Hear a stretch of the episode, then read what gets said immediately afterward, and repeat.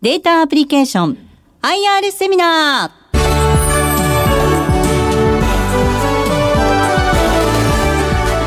この番組は証券コード3848ジャスタック上場データアプリケーションの IR 活動の一環としてお送りします。お話は株式会社データアプリケーション代表取締役社長執行役員武田義信さんです。この番組は3月1日に東京で開催した朝鮮 IR セミナーを収録したものです。証券コード3848ジャスダック上場株式会社データアプリケーション代表取締役社長執行役員武田義信さんです。よろしくお願いいたします。え、データアプリの武田でございます。よろしくお願いいたします。で、今日ですね、お話しいただくキーワードがいくつかあります。えー、一つ目、EDI ということがありますので、この言葉を理解できるかできないか、これが、えー、データアプリケーションさんを理解できる、できないの、えー、根本のところにかかってきますので、ここの部分じっくりお聞きいただければと思いますので、よろしくお願いします。はい、ありがとうございます。えー、会社概要からあ説明させていただきたいと思います。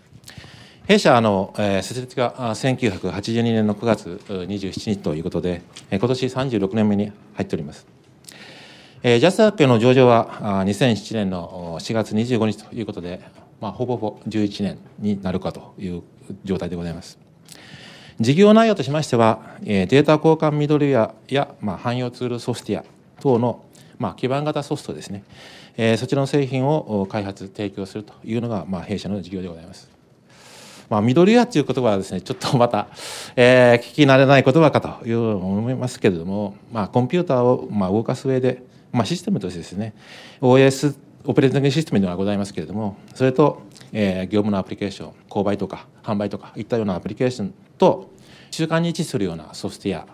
ア、それを一応ミドルウェアというふうにして、まあ、一定の機能を果たすものをですね、ミドルウェアと呼んでおります。弊社の収益モデルでございますけれども、えー、そういう、えー、開発した製品のですね、えー、販売それからあそれの報酬ですねメンテナンスそれからまあえー、販売した製品の周辺のサービス、まあ、例えば導入支援とかああいったようなもの、まあ、全て、えー、製品絡みの売り上げでなってございまして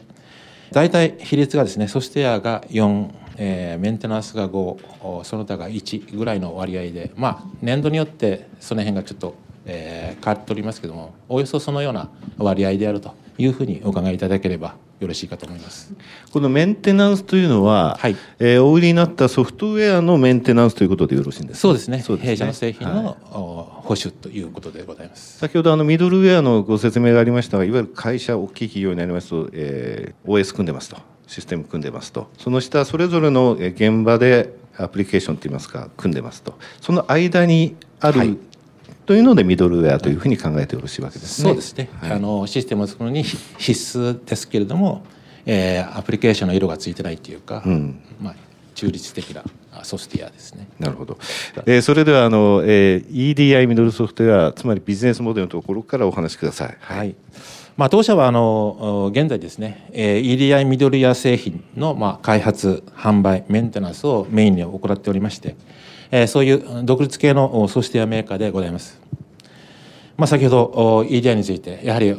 なかなか聞き慣れない言葉ということですので、まあ、EDI ですけどもここにありますように Electronic Data Exchange という、まあ、英語の頭文字3つ取ったものの略称でございます。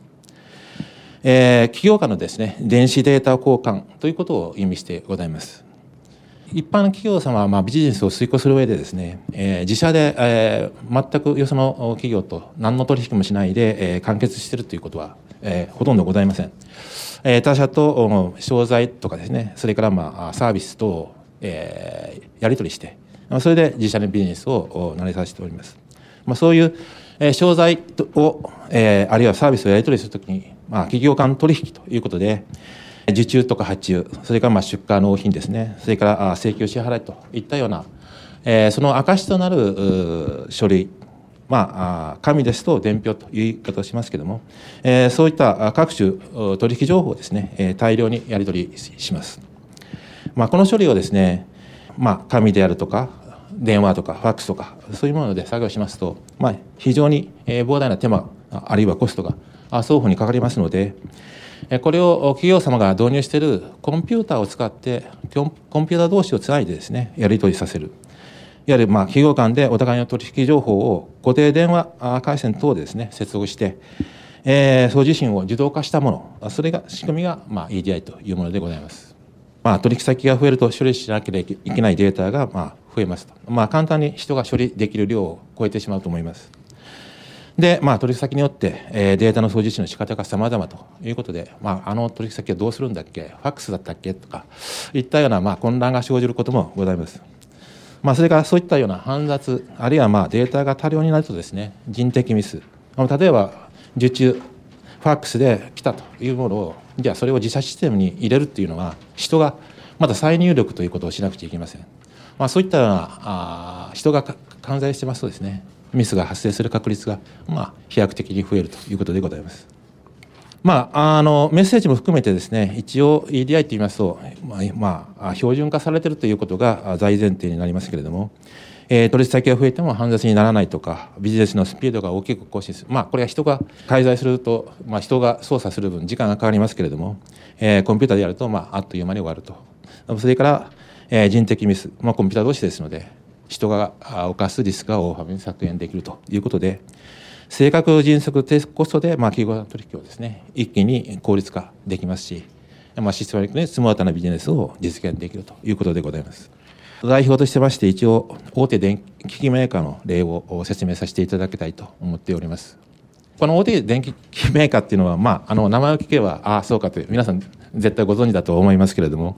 あえてここでちょっと言わないんですが ACMS、まあ、これ先ほどから説明しております弊社の、まあ、主力製品でございます。それからエニトランというものを書かせていただきました。これはあの我々の業界でトランスレーターというものでございます。まあ、あの人の世界ですと英語から例えば日本語に翻訳するようなあ翻訳ソフトがございますけれども、まあ、それが、まあ、こういうビジネスの世界のメッセージをですね、えー、アプリケーションに分かるようにしたり取引先に分かるようにしたりといったような変換を、えー、一手に行うものでございます。あこちらでは一手に行っているものでございます。で実はあのこれに変える前のシステムはですね外資系のトランスレーターも含めて4つこちらではお使いでありました。まあ、それがまあ弊社のエニトロンを使うことでですね一本に集約化できたということでまあ、費用もですね、えー、一応10分の1以下になったというふうに喜んでいただいておる状況でございます。AMCS の方は仕入れ先とか、まあ、あそれからあお客様ですねそちらの方の外部の接続に使われておりまして、えー、お客様の日々のビジネスを支えているというシステムでございます。このエニートランのところでその、まあ、社内含めて、はい、その4つの言語を、まあ、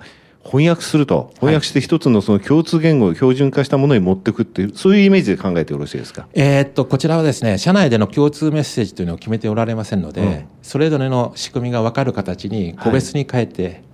また出てきたやつを次のシステムが分かるように変えてあげるというような標準化というよりはもう次から次へとそこのところでそのこれを入れれば翻訳をしてくれてそれぞれのところで変わっていくそうですね、まあ、翻訳のための定義作業っていうのは大変でございますけれども、うん、そうすると一気にあの直接データを渡すことができますので。これが大手電機メーカーで採用いただいている例ですね。例ということですね、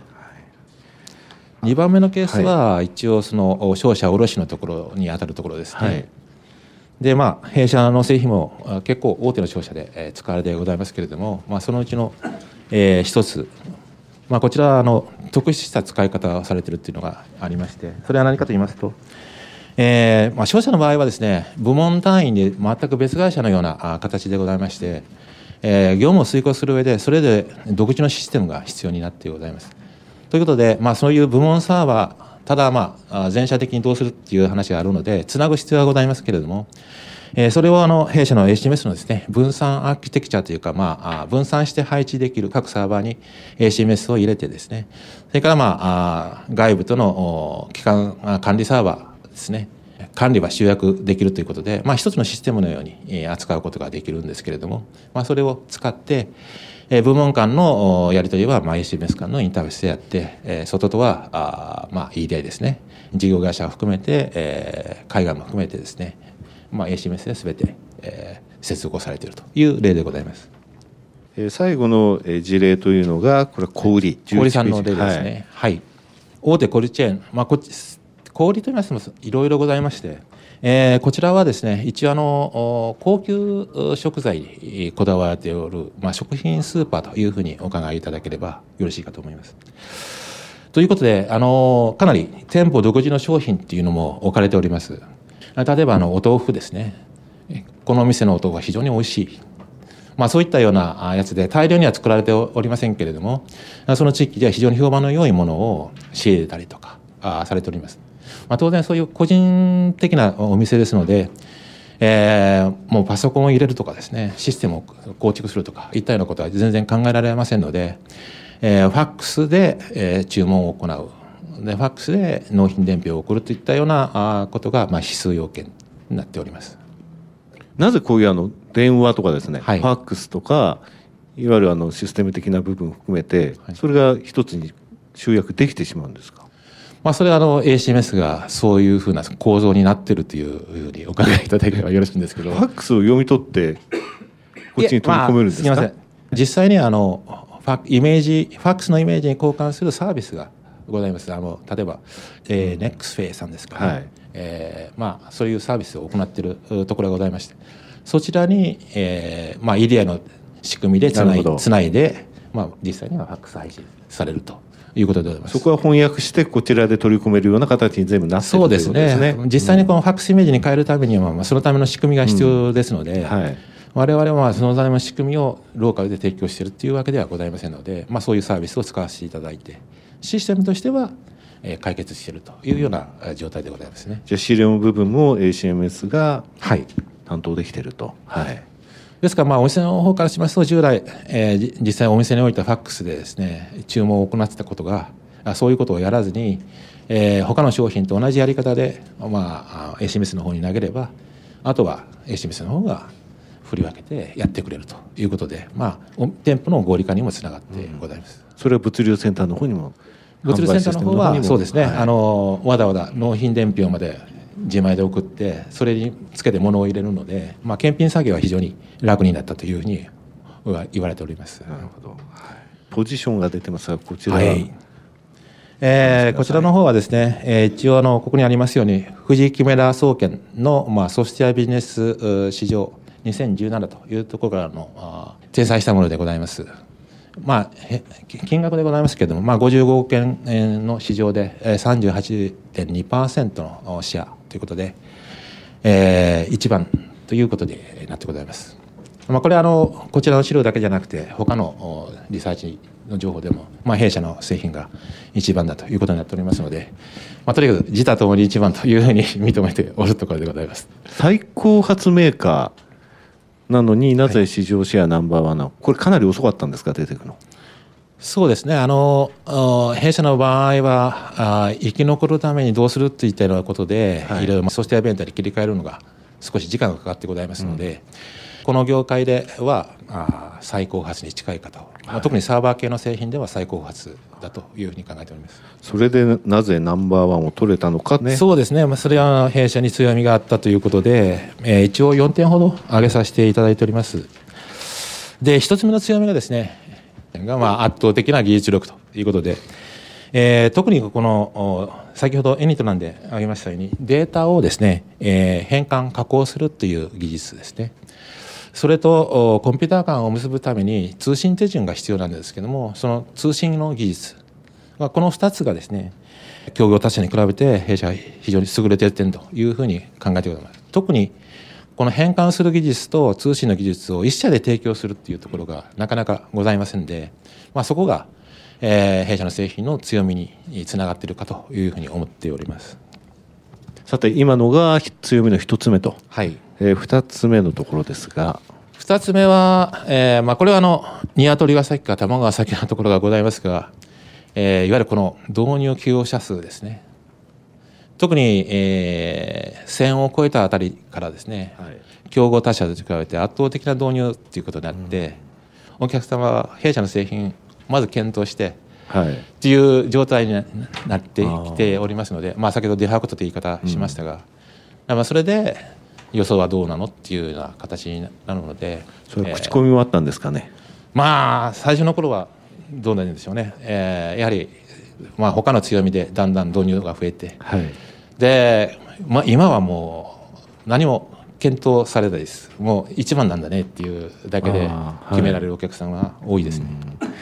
さて、業種は特定業種はないということですか、適用に対して。えーまあ、先ほどありましたように、うん、あのアプリケーションの色がついてないミドルウェアですので、あはい、まあ、小売業であるとか、あ卸的なところで、あ商社ですね、例が挙げておりますけれども、うん、まあ、その他のところ、公共については少し弱いところがございますけれども、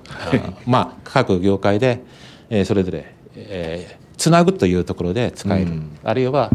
メッセージを変換したいというところで使えるということで、適用範囲が広いというふうにお考えいただければよろしいかと思います。はい、えー、続いて強みの3つ目になりますけれども、はい、はい、まあ、一応あの7社との販売パートナーがあるということでこれがですね弊社の強みになっております。まあ、まあ、著名な SI あやと言われるところが、まあ、ほぼ弊社の製品を担いでおります。なるほど。あの今 SIR って言いましたけれども、えー、システムインテグレーションなんですね。システムインテグレーションって SI なんですけれども、はい、これあの、大きい企業さんがですね、自社でシステムを構築するぞっていう時に、そのシステムを作る人たちなんですね。大抵自社ではなくて、その SIR と言われるこの人たちはもう作れるわけですよ。ですので、その企業にのシステムのを作りますと。ただシステム全部作り上げるわけじゃなくて、いろんなソフトウェアを組み込みながら、その会社、その会社のカスタムメイドな SI を作っていくわけですね。その時に、御社の、この製品をミドルウェアとして組み込むということですね。ミドルウェアの一つとして、ね、一つとして。はい。組み込むのに、えー、この SIR たちが御社のがいいって言って使ってくれて、はい。ということなんですね。ですね。はい。じゃあその直接売り込みに行くわけじゃなくて間接の販売というのはそういうことだということですね。そうですね。うん、まああの弊社最初のあたり、まあ例えば上場しないあたりですと、はい、どこどんな会社かわからない。はい。でも大手のユーザーさんからすると、そんなところの製品使えるかみたいな話になるので。エーサヤさんがまあそこを信用保管ですね、うん、弊社がまずくなっても自分たちがカバーしますというようなことを言っていただいて、はい、入れていただいてきたということでなるほど。さて4つ目でございますが、はい、高品質なサポートサービスということで実はあの弊社のサポートサービスですね。一斉の技術者が行っております。まあ、あ開発技術者そのものが、まあ、そのまま対応するということですけどもある期間サポート業務に回るある期間はあ開発を行うということで、まあ、技術を常に保ちながらですね、えー、サポートサービスを高品なものを提供していくという形で取っております。2017年の4月にですね、まあ、子会社で実はサポートサービスを行ってたんですたんですけれども、え、それを本体側に吸収しました。まあ、理由は、あの、開発とサポートの部分のですね、高い緊密性をより活かしてですね、えー、スピーディーで、えー、高品質な正確なサービスを、えー、さらに質を上げていくということが一つと、あとは、あの、子会社で、えー、どうですかね、ヘルプディスク業務を合わせて行っておったんですけれども、えー、そのヘルプディスク業務、こちらはまあ製品にあまり依存しない汎用的なあところでございますので、専門の高い、えー、業者さんに、えー、業務委託するということで、えー、その部分を、えー、担当してた技術者も含めてですね、えー、弊社の製品のサポート、あるいはまあ開発の方に回すということで、えー、有効共和者のリソースのですね有効活用も図るという目的で、えー、吸収合併いたしました。えー、2017年昨年4月でしたね。そうですね、えー、子会社を吸収合併して、はい、そのリソースまず人間も含めたリソースの有効活用を考えられたってことでね、そうですね。あのだんだん業務をこう負荷をどうどういうふうにやっていくかということがあるんですけども、うん、えー、単純に業務量が増えるか人が増えるというわけではないんですがやはりサポートの回数が増えてくると、まあ、それに対応する人を増やしていかないといけない、はい、製品がどんどん使っているお客様が増えるとですねやはりいやいやそれを分いくつかかかるあ回数が増えるということで、うん、まあ、それをちゃんと質が高く保つためには人が必要だということでコストをですねあんまり増やさないでどうやって質を上げるかという中の中で、えー、まあ子会社を吸収するということを決断いたしました、そしてこのヘルプデスクの業務委託先、日本サードパーティー、こちらも上場会社さんで、えーはい。非常にね、この業務委託については定評あります。さて、今、こ今分かったんですけど、これあの、製品に依存しないって言われたということは、はい。あの、プレーンな言い方すると、はい。それほど製品のことの本当に細かいところまではい。分かってなくても、ある程度、ちゃんと対応できる部分については、はい子会社の人間を貼り付けておくのがもったいないと。その人たちのリソースをまあ他の部分に使いたいので、はい。ただし、あの、ヘルプデスク業務は充実させるために日本サードパーティーさんにそうですね。委託したけれども、そのはい。本当に細かい部分とか、オリジナルな部分っていうのは、はい。当然残してはいらっしゃるってことですね。そうですね、そちらの方に、えー厚く配分したいということがあって、まあ、一応、外部の業者さんにおお願いするような、まあ、マニュアルを見れば回答できるようなレベルまでは、えーそのヘルプ業務ということで、サードパーティーさんにお願いした、ああるいはお客様の電話の受け口であるとかですね、まあ、そのための人を貼り付ける必要がなくなるということで、まあ、人の有効活用化を図ったということでございます。これからの事業戦略そうですね。はい。の部分です。はいはい。大切な部分です。お願いします。まあ、創業からですね、ありますけれども、まあ、当初はシステムインテグレーターと言われている分野を我々もやっておりました。まあ、小さいながらもですね、えーそこからまあ、事業を伸ばす上で、ソフトウェアメーカーに、えー転身。で、あと、その転身した先は EDI ミドル市場でですね、第2ステージとしてマーケットリーダーになるということで、ここまでは達成いたしました。ということで、今後どうするんだということでございます。データインテグレーションソフトウェア市場。これはまあ実は、えー調査会社である区分ではございません。弊社が勝手に名前を付けているところでございますけれども、えーこの420億円というのは AI とファイル転送と ETL と、それからまあ弊社が得意な EDI の、まあそれの市場規模を単純に足した、現在足した規模でございます。えーこれからはですね、えー社内、社外、シームレスというか、まあ、それぞれ、えー今までは社内は社内、社外は社外というような区分けで、そソフトウェア製品もそういうふうな話になっておりますけども、やっぱりワンストップ化というのが必要でございますし、えー社内、社外、シームレスというのが、まあ、お客様にとって、より、えー付加価値を訴求する話になりますし、我々としては、えー社内系っていうのは新しい市場でございますので、そちらに対して、まあ、今現在55億円ぐらいのやつが400億円、将来これがまた伸びていくと思いますけれども、約8倍の市場に、えー出ていくと。まあ、そこでマーケットリーダーを目指すというのが、えー我々のこれからのお目標、えー方針でございます。EDI だけじゃないよということですね。そうですね。はいはい。そこでのマーケットリーダーを目指すということですね。はい、さて、えー具体的にソフトウェアとしてはどのようにこの世界の中で企業成長していきたいかそうですね。弊社の製品、えー今、戦略製品として3つございます。一応、お2つの軸で、えー考えてございます。それは、まあ、既存市場を深掘り、あるいは今の市場規模を、確保しつつというところで、比較的まだあの、進出する余地のある WebEDI のところをですね、強化しつつ、既存市場を深掘りしていきます。で合わせて、HMS Apex、ラクーンといったあ製品を使ってですね、え社内向け、え事業領域を拡大していって、えそこでの成長を、え製品をベースにやっていくつもりでございます。これ明らかにですね、この EDI、HMS、これトップ取りましたと。HMS ウェブフレームワーク、こっちは大きいんですね、丸が。す これ、えー期待度ですか？一応、あ大きく売り上げを伸ばすつもりで、丸は大きくなっておりますですね、はい。ACMS、APEX、これがあのじゃあ、どうなっていくかっていうのがキーだという感じですか？はい。これがまあ我々の戦略製品でございます。じゃあこれからあのこの売り上げがどうやって伸びていくかっていうのをその計算説明会とかそういったところで 数字を見ていくとそうですね。これが上右に行ったかっていう部分では分かってくるということですね。はいこれからはそうですね、今、まさにこの市場に入って、えーこれから飛躍しようとしているところでございますので、はい。ということですね。はい、わかりました。さて、えーあのトピックスの方に移ってよろしいですか、はいトピックスですねえートピックスですけれども、実は業界がですね、非常にここの部分を注目していて、なおかつ、えーデータアプリケーションさんがどういうふうに出るかっていうのをやっぱり見てるわけなんですが、なぜ、まず何が問題なのっていうところからですね、はい教えていただけますかね？今、弊社が強い EDI 市場でですね、大きな動き2つございます。一つがですね、PSN マイグレーションということでございます。この PSN マイグレーションとは何を意味するのかということなんですけども、あの固定電話はですね、えーまあ、例えば昔ですと黒電話っていうのがあったと思いますけどもそういったあの固定電話の通話をですね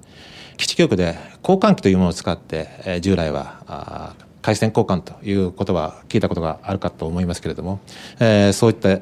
加入者同士をつなぐということをやってございます。それをえー、インターネットベースにではないんですが、インターネットに使われておる IP の技術を使ってですね、えー、専用のえー、ネットワークを、え、作られました。あるいはまあ構築しつつあるんですけども、え、そちらの方にある時をもって移行するということでございます。ということで、え、じゃあ何が変わるのということなんですけども、大きくこの2つあります。インスネットデジタル通信モードというのがございまして、これは ISDN としてよく言われたサービスがございますけれども、それがですね、2024年1月に終了いたします。それから音声系はですね、えー、まあ同じ電話機をそのままお使いいただけて、音声としてはですね、あまり影響がないんですけれども、これをあの実はあの EDI ではデータ通信に使うということがございまして、えー、そちらの方を一応テスト環境、エデュテテさんが用意されたテスト環境で、まあ、測定したんですけれども、えー、著しくパフォーマンスが出ないということでですね、えー、ちょっと実用切り替わった後 EDI はどうなるのっていうのが今あ我々の業界で一番問題になっているところでございます。で、えー、その EDI の影響なんですけれども事実上ですね2014年1月以降、まあ、その ISDN が使えなくなりますので、えー、ISDN を使った EDI 実はですねこれが7割から8割ぐらいこちらを使って、えー、現在やられております。まあ、それが使えなくなると非常に大きな影響があります。で、あと2400という比較的、えー、遅いやつで音声に変えてやるという方法は、まあ、かろうじてつながるんですけれども、先ほどありましたように、現在のパフォーマンスが出ない、えー、大体4倍ぐらい遅くなるということで、まあ、やはり、現在の自発中でスピーディーなあことが要求される中でですね、通信時間がかかりすぎるというふうになりますと、物が納品するということに対しても影響が出てきますし、まあ、この影響が非常に大きいんじゃないかということで、弊社としましては、あもうこの際ですね、えー、従来型 EDI はインターネット EDI に速やかに切り替えていただきたいと。それを推奨しますというふうにしてございます。まあ、弊社製品を使っていただきますとですね、先ほどありますように、その従来型のから、まあ、インターネット EDI、インターネット EDI として候補になる手順はいくつかございますけれども、その全てサポートしてございますので、一つの製品でですね、対応可能でございます。ですから、ACMS を入れていただいて、順次、従来型からインターネット EDI に切り替えていただくというような、まあ、どういうんですか、あ円滑なシステムリプレイスが可能になるということで、まあ、それをお伝えいただける、まあ、それがまた弊社のビジネスチャンスに つながってくるというところでございますけれども、はい。今現在、ISDN を使った EDI の率が7、8割あるということなんですか？ISDN ですね。やはりあの ISDN の方が品質が高いとか、うん、まあ、デジタルですのでとかいうこともございますし、はい、なるほど。はい。それがスピードも出るんです、こちらの方が。あ、そうなんですか。9600、まあ今のネットのスピードからすると、うん、あ遅いんですけれども、それでも9600、それがまあ2400となると4分の1ですね。はい。で、それさらに4分の1になると16分の1になってしまう、うん、これはちょっと使い物にならないなっていう話になるかと思いますんで、はい、はい、それでインターネット EDI の方に変わっていかざるを得ないですよね。いかざるを得ないと思います、うん、そのリプレイスを、えー、御社の製品でというスムーズに、まあ、従来型、ね、あの、うん、ある日突然バサッと切り替えるっていうのは相手もあることですので、なかなかできないですね。ですから順次切り替えていくしかないので、はい、順次切り替えるためには少しずつ切り替えても一つの仕組みでやれるっていうのが一番有利でございますので、お客様にとっても、えー、危険が少ないということでなりますから。はい。わ、かりました、えー、非常に大きいトピックですね、はい、続いてですね金融 EDI これに対するその進捗っていうのは業界はどこまでいってるのとか、はい、金融に EDI ってどこまで入っていかれるのとそういった部分も含めてご説明いただけますか？そうですね、一応、金融 EDI、決済行動化といいますか、まあ、フィンテックの活用推進ということですね、はい、それのまあ不可欠な基盤の一つとして位置づけられました。従来ですね、銀行を経由する企業間決済システムにはですね、金流の情報しか載せることができなかったんですけれども、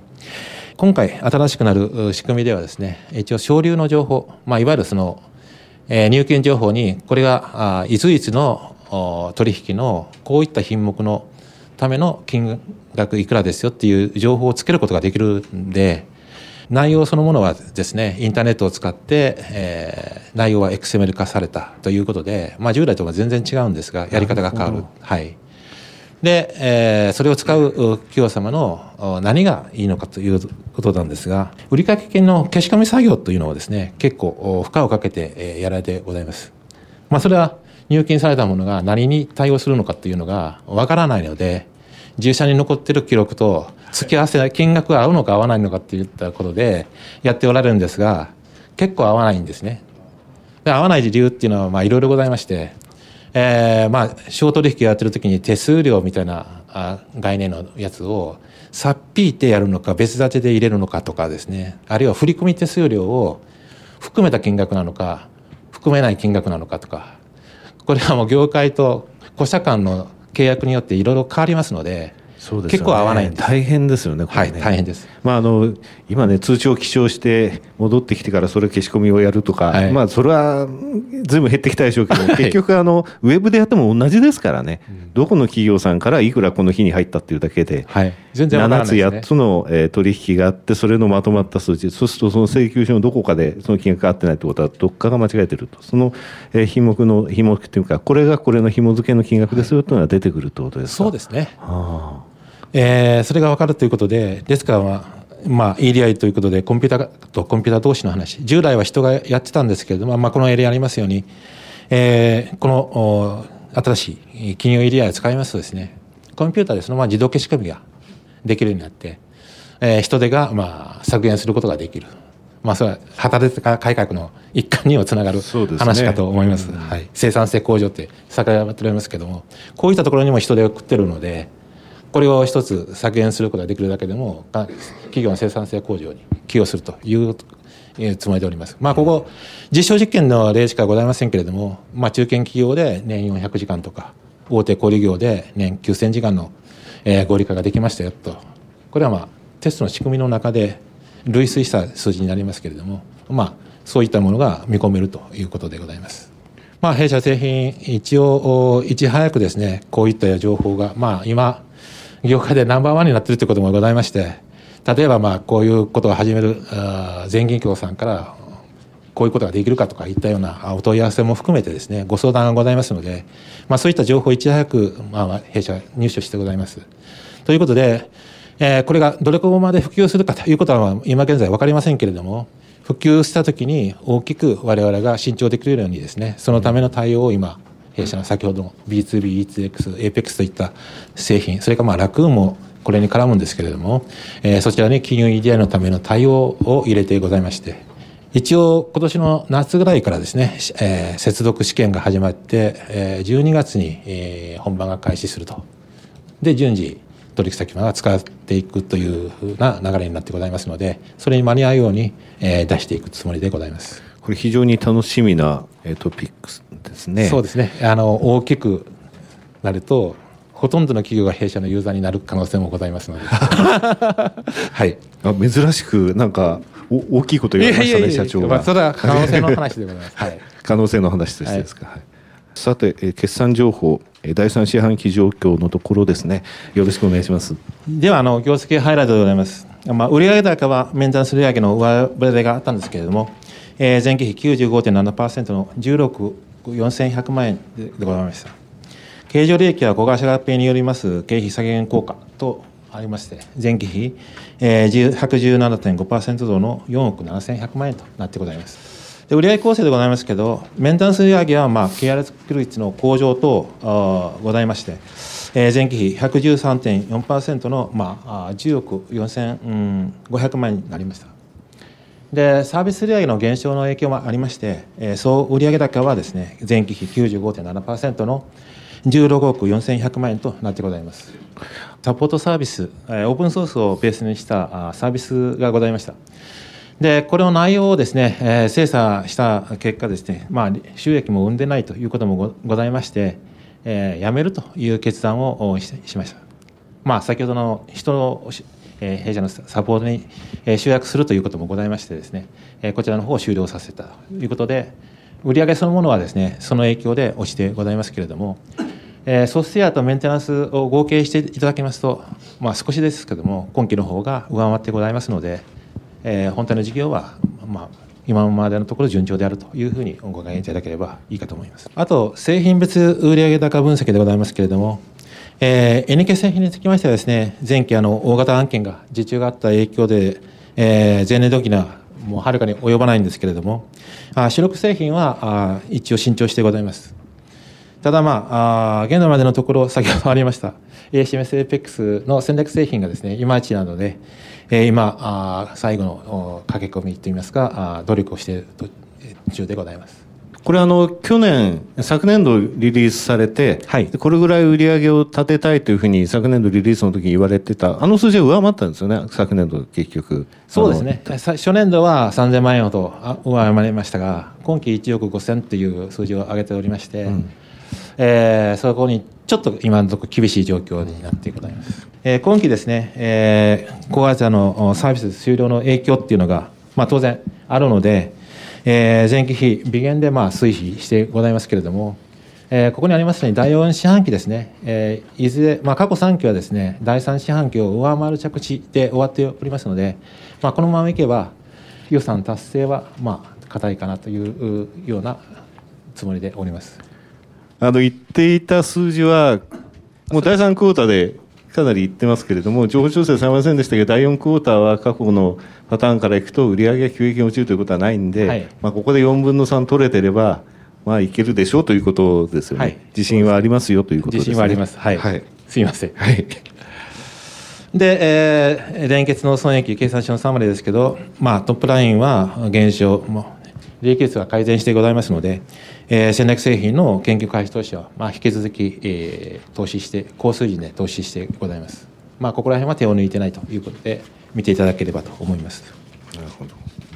えー、オープンソースサポートサービスやめますと言われたときに、さらに筋肉質になると言われました。利益率も、えー、最終利益率見てもらっても分かりますが、過去最高になりますというお話でしたが、それに沿った形で今、言ってると。推移してございます、ね、ということですね。はい、はい。で、まあ、業績見通しなんでございますが、まあ